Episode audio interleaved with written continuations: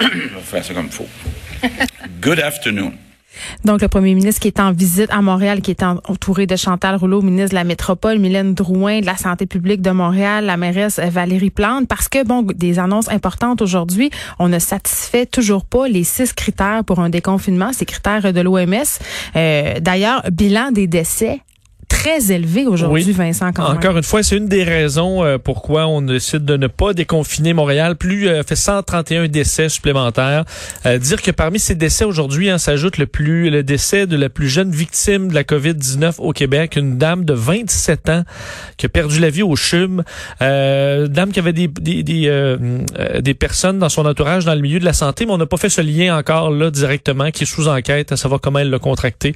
Mais donc un triste décès qui s'ajoute aujourd'hui à un bilan très lourd, 793 nouveaux cas. Par contre, euh, en baisse au niveau des hospitalisations, autant aux soins intensifs que euh, sur les lits, euh, bon, plus en général. Alors ça, c'est des meilleures nouvelles, mais ça ne satisfait pas les critères, entre autres par le manque de personnel. Alors on a des lits disponibles, mais on ne peut pas les ouvrir parce qu'on manque de monde dans la région de Montréal.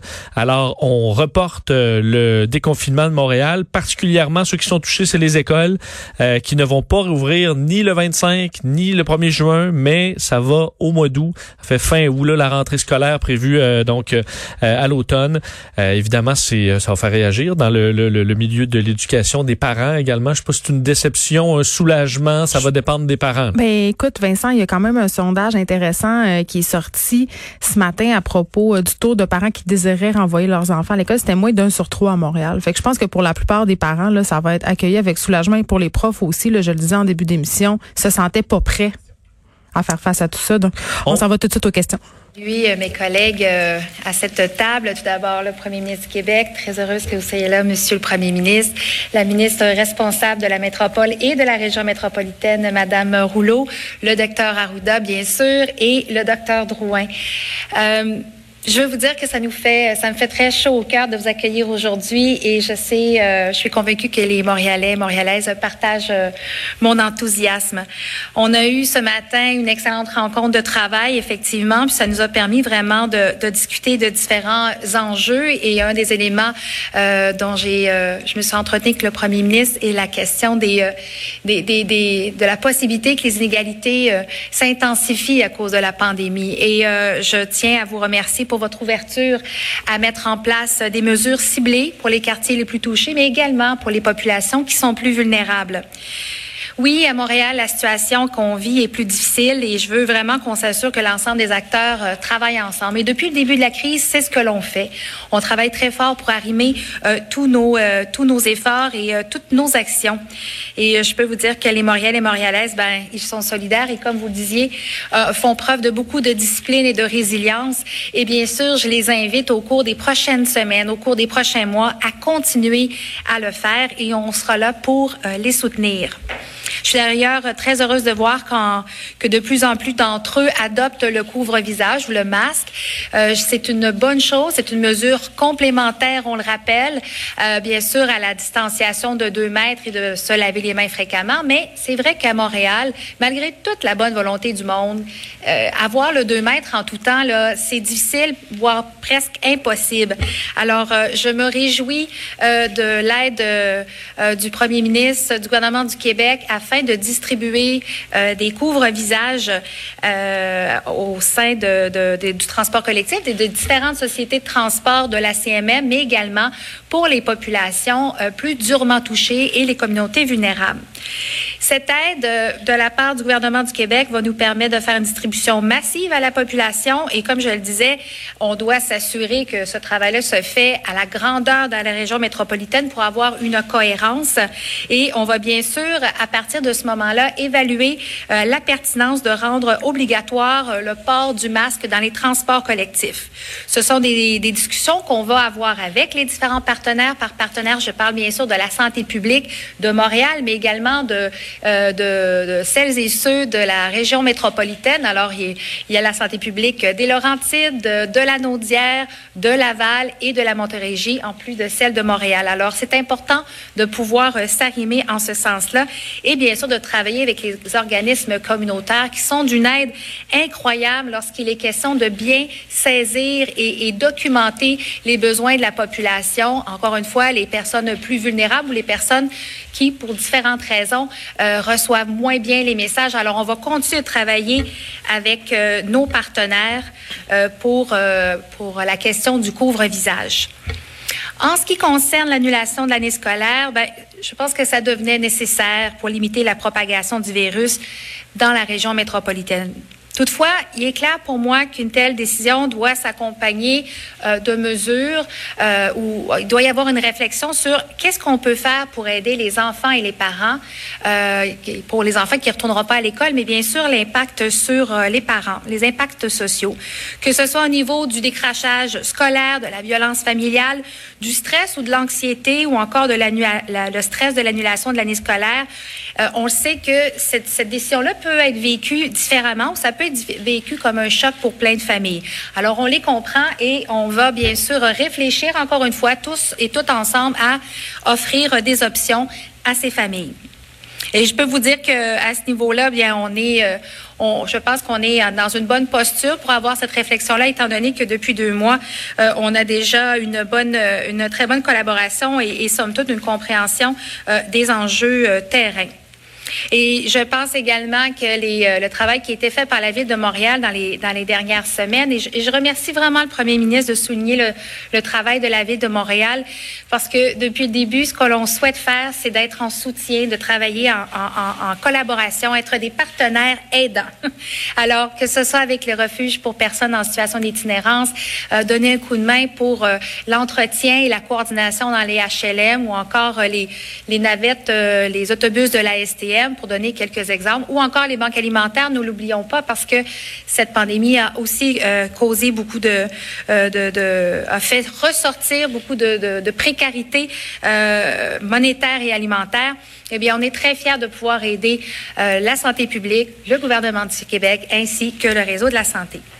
Alors, je veux terminer en disant que nous continuerons d'être au rendez-vous et que bien que cette période soit difficile, eh bien, on va la traverser ensemble et on va réussir à passer au travers ensemble également. Alors, je vous remercie beaucoup. Merci, Madame la mairesse. Donc, euh, on va débuter la période de um, questions. If you don't mind, I'm just Oh, going to say a few oui, words allez-y. Ça ne me dérange pas, je vais dire quelque Pendant que la mairesse s'exprime en anglais en souriant. Hein? en souriant elle est- vraiment écoute, beaucoup, elle elle est contente. Très bobli euh, malgré euh, 131 nouveaux décès. Là. Je trouve des fois que le ton effectivement de Madame Plante euh, devrait peut-être s'ajuster avec la- le fait qu'on est euh, l'épicentre. euh, Elle n'a pas l'air d'une mairesse en de- gestion de crise. Ben c'est sûr. Peut-être que pour certains c'est le bon ton parce que ça peut être allégé. Moi, je sais pas si c'est le. On l'a, elle a de la difficulté à sortir de ce ton-là. Monsieur Legault, Trudeau est aussi coincé dans son ton euh, euh, théâtral, souvent qui est un peu lourd, mais euh, Madame Plante est coincée dans un dans une joie de vivre qui. On la félicite pour ça. Mais normalement, ça me dérange pas tant. Moi, la danse d'Arruda puis tout ça, j'étais Ouais. pas la fille qui me déchirait la chemise pour trouver que ça avait pas de sens. Là. Mais je trouve que son ton en ce moment, puis sa présence aussi sur le terrain. Moi, j'ai l'impression que si ma ville traversait une crise humanitaire, comme c'est le cas de Montréal en ce moment dans certains secteurs, comme mairesse, là, je me, dis- je me dirais, ben c'est mon devoir d'être là, de me montrer à la population, pas de faire un show là, euh, puis d'aller Ouais. d'être Kid Kodak, là, juste comme aller. qu'on a le contrôle. Ben d'être là, tu sais, quand c'était les inondations, Geneviève Guilbois avait deux pieds quasiment dans l'eau. Tu sais, à un moment donné, faut que tu sois là, il faut que tu montres à ta population que toi aussi, euh, tu es impliqué, que tu t'es proactive. J'ai, j'ai, elle est pas là. Bon, on sent souvent qu'elle euh, va souhaiter la bienvenue, mais à ceux Appelle qui ça. dirigent, incluant Madame, de, euh, incluant le docteur Drouin, euh, Mylène Drouin de la santé publique, et euh, dans les points de presse où elle est là, et là dans le cas de Monsieur Legault aussi, on a l'impression qu'elle est toujours là, mais c'est pas vraiment elle qui prend les décisions. Moi, on n'est pas à l'intérieur, peut-être qu'elle, euh, que dans les bureaux, elle est euh, d'une redoutable efficacité, mais euh, dans la, c'est vrai que dans les points de presse, est-ce qu'elle trouve le bon ton? Va peut-être se, le- se le faire dire. Du moins, dans les annonces, elle avait pas euh, bon beaucoup de choses euh, de très euh, concret, mais pour euh, parler de la distribution massive de masques, effectivement, on devrait y arriver sous peu.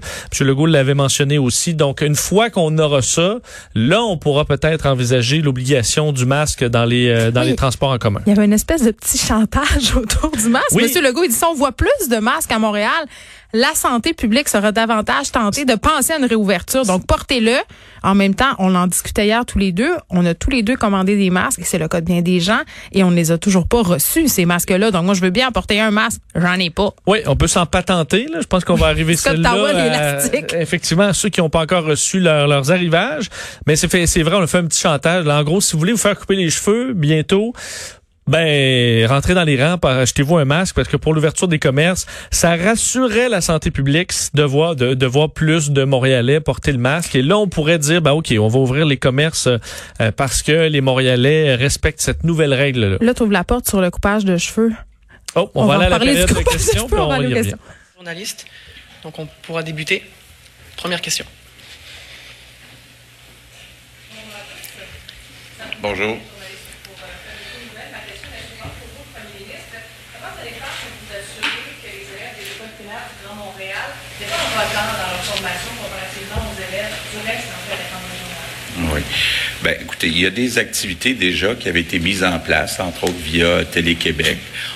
On va demander aux enseignants quand même de communiquer avec euh, les élèves, leur donner peut-être des petits devoirs.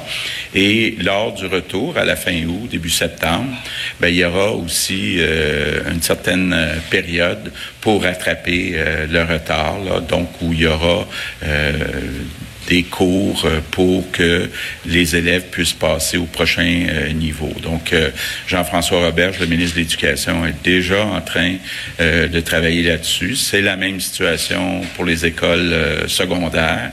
Donc, il y aura un peu de travail fait à la maison d'ici la fin juin, puis du travail aussi au retour en septembre. Prochaine question?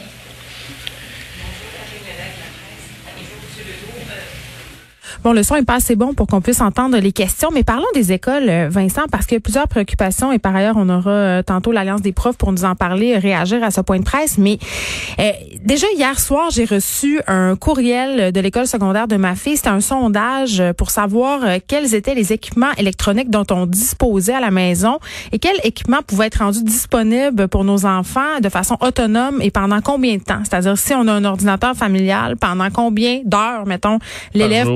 En disposer euh, par jour. C'est ça. Mais moi, j'ai trois enfants, OK? Fait que c'est sûr que si les cours sont donnés en même temps, parce que c'est commencé, là, les Zooms, ma fille en a eu un premier hier, mon autre fille en a depuis le début de la semaine, va falloir s'arrimer. Là, J'imagine qu'on s'enligne pour fournir peut-être des équipements électroniques euh, aux familles euh, qui en ont besoin. Mais moi, j'en- j'en ai. Mes trois enfants, est-ce que ça implique qu'on doit avoir trois ordinateurs disponibles? Tu sais, c'est quand même, ça va être toute qu'une logistique. Puis moi, je me pose la question, je me dis, dans quelle mesure ça va avoir des répercussions négatives sur euh, la scolarisation des enfants. Imagine que tu t'en vas au cégep l'année prochaine dans un, pro- un programme ultra compétitif. Là. Tu t'en vas en sciences pures. Tu sais, tu Oui. vas avoir raté quand même euh, une partie de l'équation quelque part. C'est sûr que ça va donner lieu peut-être à des corps d'enfants moins forts académiques. Tu sais, moi, j'ai peur de ça. Là. Ouais, quelques mois, euh, Ben, Colin, écoute, peut-être. T'as pas d'enfants. non, mais non, mais je m'imagine, c'est C'est mon presque- argument. C'est le, le primaire, le secondaire, à quel point ça laisse une, immense trace euh, Mais ma- sur que le, tu peux pas récupérer par la suite. Sur la persévérance scolaire, tu sais, quand tu es en transition, les, les, euh, les différents syndicats, les profs, euh, de certaines directions sont inquiets des élèves qui transitionnent en secondaire 1. Tu sais, ou les élèves qui sont en secondaire 1, ça peut avoir quand même un effet sur la façon dont tu accroches à l'école. Tu sais, au secondaire, tu as cette période charnière Oui. où ça passe ou ça casse. T'accroches ou t'accroches pas, là? C'est quand Ça même un peut-être que certains vont s'ennuyer de l'école pour la première fois de leur vie. ah, ils s'ennuient déjà de l'école. Et- Le seul souhait de mes enfants, c'est d'y retourner. Mais moi, c'est pas mon souhait de parents qui retournent dans ces conditions-là. Tu sais, honnêtement, puis en septembre, ce sera quoi les conditions? Ce sera probablement Ouais. les mêmes que maintenant. On se prépare à des rentrées en ligne quand même dans certains cégeps, dans des universités. Est-ce que ce sera le cas dans certaines écoles secondaires? En tout cas, on commence déjà à passer les sondages qui, selon moi, est quand même assez révélateur. Là, on veut se fier un peu, peut-être bâtir un programme euh, d'enseignement en ligne qui serait plus élaboré. C'est ce que je pense. Et est-ce que de quoi aura l'air la rentrée?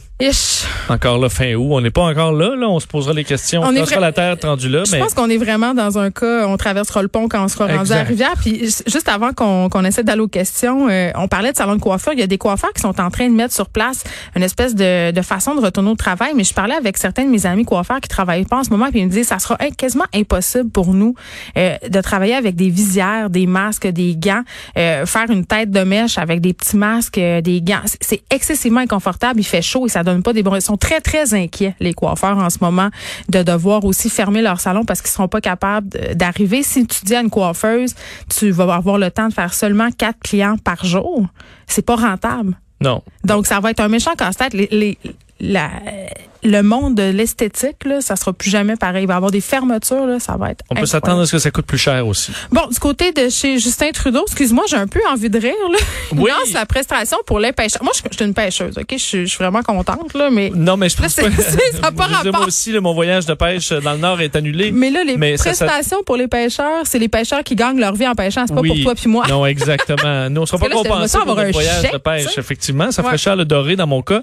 Mais euh, non, en fait, la prestation pour les pêcheurs, c'est ça le nom là. Je, euh, les pêcheurs, les pêcheurs. Les pêcheurs qui euh, donc ont vu leurs activités ralentir ou s'arrêter complètement euh, en, et également le prix qui est à la baisse de certains euh, arrivages parce qu'on n'a pas pu les déboucher américains ou asiatiques comme on avait auparavant. Alors, ben, je vais laisser Justin Trudeau expliquer le, le détail de cette prestation. Qu'est-ce que ça couvre? Si vous êtes un pêcheur qui attend une baisse de revenus de 25% cette saison, cette mesure sera là pour vous. On pourrait couvrir jusqu'à 75% de vos pertes, jusqu'à concurrence d'autour de 10 000 on va également offrir d'autres subventions non remboursables d'une valeur maximale de 10 000 pour les pêcheurs qui ont leur propre entreprise et qui ont besoin d'aide pour traverser cette période difficile. S'ajoutera à ça un changement de règles d'assurance emploi de sorte que ces pêcheurs, qui sont souvent des travailleurs saisonniers, mm. euh, feront leur calcul pour la saison prochaine euh, d'arrêt de l'assurance emploi sur les années précédentes et pas sur 2020. Question de s'assurer une prestation qui fait plus de, de sens par rapport à la, la normalité, disons. Euh, Justin Trudeau annonçait également la réouverture de certains parcs nationaux à partir du 1er juin, sans donner la liste, là, mais on, en on aura des détails dans les prochains jours. Et il travaille à peut-être rendre la PCU dans les nouvelles versions qui vont peut-être venir on la rallonge, euh, de la rendre plus flexible, permettant aux gens de travailler un peu plus sans perdre leur PCU, ce qui est un problème présentement parce que tu gagnes 1001 dollars, tu perds 2000 d'un coup. Euh, ça fait que les gens veulent pas travailler. Est-ce qu'on peut faire ça plus graduel, un peu comme l'assurance emploi? On l'envisage du côté de Justin Trudeau. Rapidement, sait maintenant pourquoi la ville de Montréal n'a pas été complètement fermée. Oui, c'est un dossier vraiment intéressant de nos collègues du bureau d'enquête de la santé publique qui a vraiment envisagé, même qui était qui était à toute fin pratique prête là, à fermer l'île de Montréal à la fin du mois de mars. Imagines-tu? Euh, la panique? Ben, en fait, on y croyait même à ce moment-là. Je me souviens d'un point de presse de la ville de Montréal où on s'attendait à ce que ce soit vraiment ce qu'on annonce. on est passé très près, autant à la ville, police de Montréal qu'à la sûreté du Québec. On avait établi le plan qui devait permettre de fermer les ponts en 36 et 48 heures. Pourquoi on ne l'a pas fait finalement? Euh, La raison principale, c'est que même dans le plus profond du confinement. 35 000 voitures par jour empruntent le pont Jacques-Cartier. Des travailleurs essentiels, entre autres dans le milieu de la santé, et les contrôler tous à chaque matin euh, aurait nécessité 1000 patrouilleurs, soit 20% des effectifs de la province des policiers, et des heures d'attente probablement pour le personnel. Alors vous imaginez des euh, médecins qui, qui habitent sur la rive sud et qui a à faire deux, trois heures de bouchon le matin pour qu'on puisse lui donner accès à l'île. Ça aurait nuit plus qu'aider. Puis est-ce que ça aurait vraiment eu un impact majeur ben, sur le degré de contagion, on le sait pas. Ben surtout ce qu'on a fait, c'est tout simplement, vous sortez pas de vos régions, sinon c'est 1500 dollars d'amende et je pense que ça suffit dans la mesure où effectivement les Montréalais euh, ne semblent pas avoir répandu la maladie à la grandeur de la province parce que c'est contrôlé à l'extérieur de Montréal.